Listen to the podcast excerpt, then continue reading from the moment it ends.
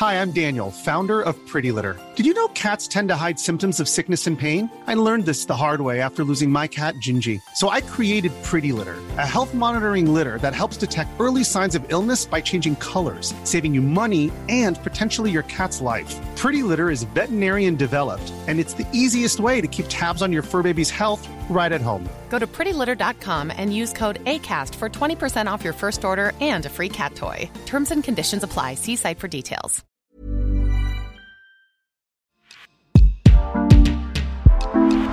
Rencontres et confidences, promesses de médailles et dessins de champions, débuts et des records, du sang, de la sueur et même des sujets qui fâchent.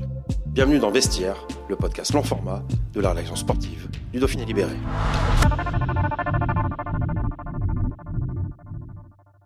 Avant d'être l'une des candidates à la médaille olympique lors des Jeux de Pékin en février, Anaïs Chevalier-Boucher s'est confiée. L'Iséroise qui truste les podiums en Coupe du Monde est devenue maman en octobre 2019. Depuis, elle avoue puiser sa force dans ce quotidien de sportive de haut niveau chamboulé. Un reportage de Valentin Jacquemet.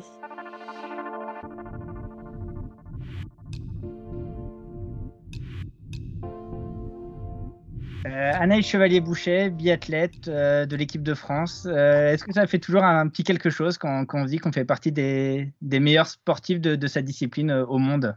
C'est, ça me fait pas quelque chose, mais c'est un bel aboutissement. En tout cas, c'est pour ça aussi que je fais ça et que je continue à le faire. C'est parce que je réussis et que et que j'ai eu plusieurs fois euh, un peu peur, disons, de, bifurquer vers autre chose parce que les résultats n'étaient pas là. euh, Enfin, c'était pas ce que j'attendais, disons.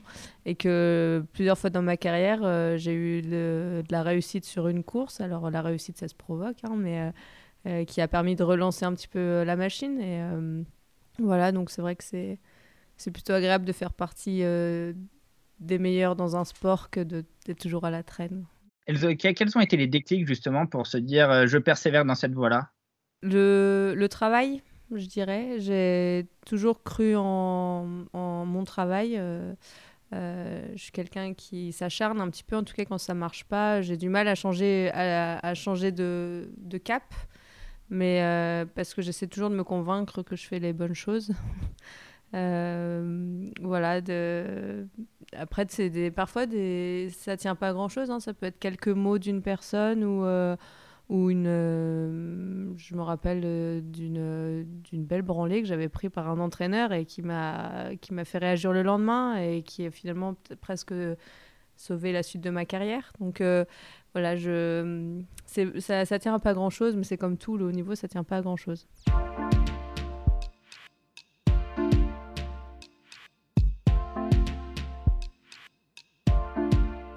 Euh, Si je te parle d'Orfilsen en 2013, la première Coupe Oui. du Monde, Euh, J'en garde un beau souvenir. Après, j'étais finalement un petit peu surprise de me retrouver, euh, de me retrouver euh, si jeune à, à ce niveau-là, parce que ça faisait euh, quand même quelques années que l'équipe féminine de Coupe du Monde, elle bougeait pas, euh, peu en tout cas. Et, euh, et j'avais pas l'impression de toquer à la porte. En tout cas, j'avais pas l'impression d'avoir le niveau encore pour vraiment aller, euh, aller les déranger. Euh, j'avais quoi 2013 J'avais euh, j'avais 20 ans tout pile. Punaise, ça rajeunit pas. Et euh, j'en garde un beau souvenir parce que finalement j'ai réussi à faire la première course, la course de biathlon qu'il fallait, sans en rajouter. Et c'est ce que je recherche encore maintenant. C'est marrant parce que j'ai réussi à le faire la première fois et je cherche encore à, à essayer de le faire régulièrement parce que je sais que c'est comme ça que ça marche. Voilà, mais c'est pas si facile. Mais j'en garde un bon souvenir. Et puis j'ai couru le relais. euh, c'est la première fois que j'étais dans un relais aussi. euh, en Coupe du Monde. euh, voilà, je regardais la télé la semaine d'avant. Donc c'est quand même assez magique. Julia Simon disait que quand on découvre la Coupe du Monde comme ça, c'est presque facile parce qu'il n'y a pas d'attente. Tu, as noté aussi, toi, qu'il y, a- eu une bascule un peu quand à un moment, les médias, les, les supporters attendent des résultats et que parfois on peut peut-être, on est un peu en deçà de tout ça. Oui, elle a raison. Et en plus, euh, à, l'époque, je peux dire ça, à l'époque, euh, on n'était pas très médiatisé. Enfin, en tout cas, on était seulement sur Eurosport, donc il y avait quand même beaucoup moins de, euh, oui, d'attentes. Il y avait moins de, personnes qui nous regardaient et c'était encore très confidentiel comme sport.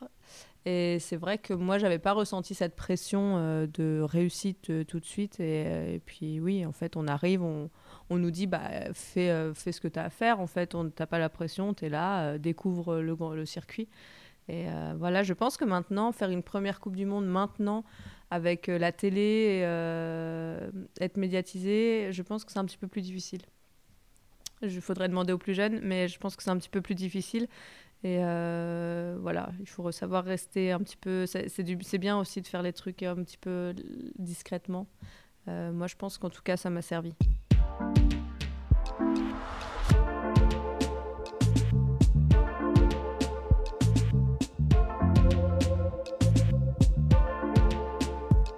On rembobine un peu le, film, chez, les Chevaliers, vous êtes né avec des skis au pied, une carabine dans le dos ou pas du tout? Pas du tout.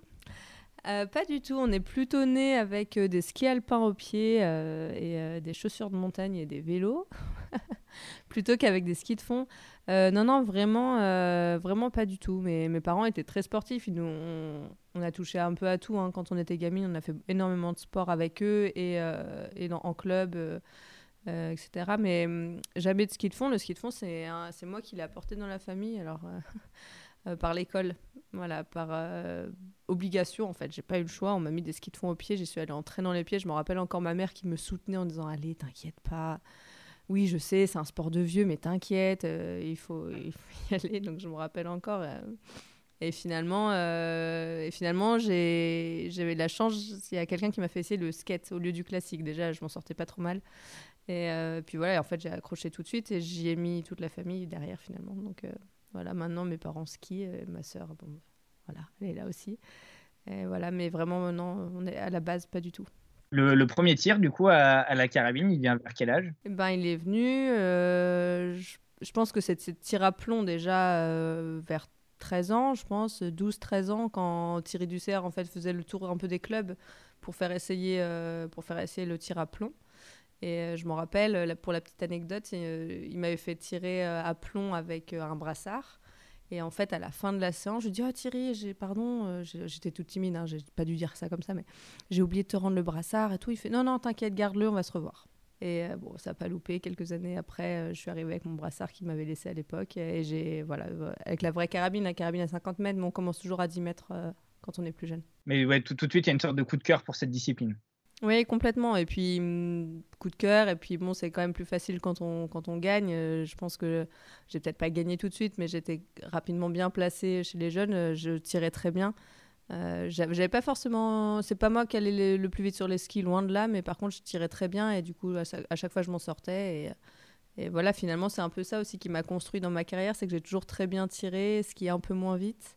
Même dans les années, il n'y a pas si longtemps que ça. Maintenant, ça ça a un petit peu changé, je tire un peu moins bien, mais, mais voilà, c'est toujours ça qui m'a un petit peu euh, servi dans ma carrière.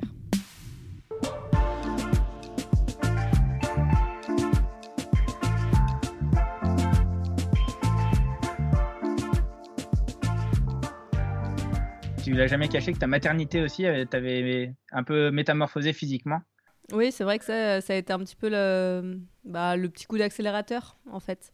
Euh, le coup d'accélérateur et aussi le tournant parce que parce qu'en fait cette année de break euh, elle m'a fait du bien. J'étais pas sûre de si j'avais pas pris cette décision je serais peut-être pas là aujourd'hui. Euh, c'était une décision finalement de me dire bon bah je prends un peu du recul. C'est peut-être le meilleur moyen de prendre du recul c'est de faire une année de pause. Et, voilà et bon bah je, je regrette rien hein, évidemment Comment tu vis le fait d'être souvent la biathlète maman? Un peu l'étiquette qui, qui t'est collée désormais? C'est un poids, c'est une fierté? Non, je suis assez fière de, je suis assez fière de ça. On est peu nombreuses et puis, et puis non, bah maintenant c'est oui, c'est mon identité, c'est comme ça. Je préfère euh, être ça que la, la vieille, même si je suis pas encore la plus vieille.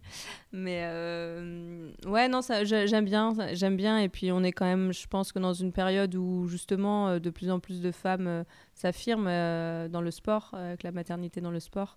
Euh, je, alors, je suis pas du tout la meilleure porte-parole et la meilleure ambassadrice, mais je suis fière d'appartenir à cette petite bulle, ce petit microcosmos. Voilà. Euh, on est peu nombreuses et euh, c'est chouette. Je trouve que voilà, c'est quand même hyper gratifiant et je suis fière de ça. Tu, sens qu'il y a eu un changement dans, les mentalités très récemment là-dessus où c'est désormais c'est j'aime pas le mot accepter mais il y a moins de jugement en tout cas? Je pense que c'est en train, en tout cas, de se normaliser un petit peu plus. Je dis pas, je pense qu'on en est encore loin. De toute façon, dans le monde, j'ai envie de dire dans le monde normal, euh, on est loin d'être euh, que ce soit normalisé. Mais euh, je pense que dans le sport, la, parole commence à, s'ouvrir. Enfin, je veux dire, on a vu au jeu une basketteuse vice-championne olympique, je crois qu'elles font deuxième, qui a dit après être enceinte pendant les Jeux. Euh, Cléopâtre Darleux qui a fait beaucoup de choses euh, en hand pour la convention, euh, cette fameuse convention pour, dans le hand pour les femmes qui permet d'avoir un congé maternité. Voilà, donc je pense que les, choses avancent et je trouve ça très chouette. Et même s'il y a beaucoup, c'est compliqué, puis chaque femme vit les choses différemment. Et enfin, je vois bien comme Marie a vécu la chose et comme moi je la vis, c'est tout est différent.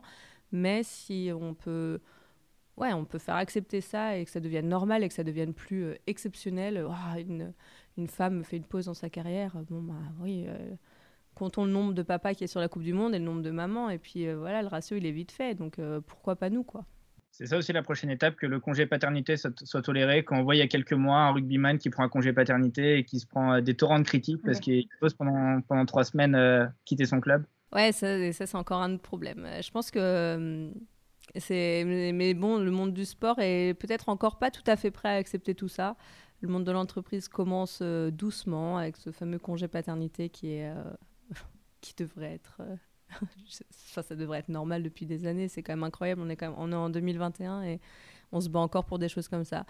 Ça va doucement, on le sait, voilà. Mais et le monde du sport, bah, est peut-être pas encore tout à fait prêt, mais j'ai bon espoir. j'ai espoir.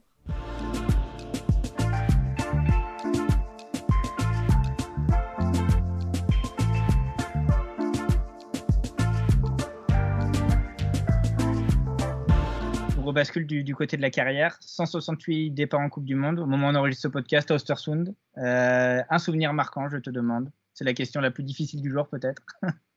ouais, la plus difficile, mais la moins surprenante. Ma réponse, ça va être euh, ma victoire à Nové Mesto, parce que justement, je parlais au début de ce podcast d'un déclic, euh, d'un tournant dans ma carrière. Un, premier tournant dans ma carrière, ça a été celui-là. En fait, j'étais sur la sellette. Hein. la veille, on m'avait dit, enfin la veille, la semaine d'avant, euh, à l'ouverture, on m'avait dit bah écoute là, Anaïs, si tu perfs pas un peu plus, euh, tu vas taper. Je crois que j'étais entre la 50 et la 70e place, quatre, courses d'affilée quoi. Je tirais mal, je rien du tout. Euh, on m'a dit bah Anaïs là, ce serait bien que tu fasses quelque chose parce que tu risques de retourner en IBU Cup. Ah, il se passe des choses des fois dans la tête, on sait pas, hein, mais bon, aller claquer une deuxième place, une victoire derrière je l'ai toujours pas refait. Donc euh, j'aimerais bien. à chaque fois, c'est la même qui me pique la victoire. c'est quoi Faut qu'il faut, faut, boycotter les Suédois désormais? Non, faut pas les boycotter, mais c'est vrai que l'année dernière c'était pareil, hein, à quelques dizaines de secondes, euh, pareil. Bon, bah c'est comme ça, elles sont plus fortes que moi au jour J, c'est comme ça. Voilà, il n'y a, rien à faire. Regarde les chiffres, euh, les, statistiques. Est-ce que tu conserves les trophées ou tu es totalement détaché de ça? Euh, non, je suis pas très matérialiste. Euh, aux grandes dames de beaucoup de personnes, euh, je garde les, médailles, les, bon, les médailles des mondiaux, les médailles, la médaille des jeux évidemment, mais alors, tout le reste, malheureusement, ça fait soit des heureux sur les courses, soit des, des boueurs heureux. La honte. Et il reste de la place quand même pour une médaille olympique à, Pékin? Ouais, là, je trouverais de la place, même pour plusieurs, hein, il n'y a pas de souci, je trouverais de la place pour celle-là.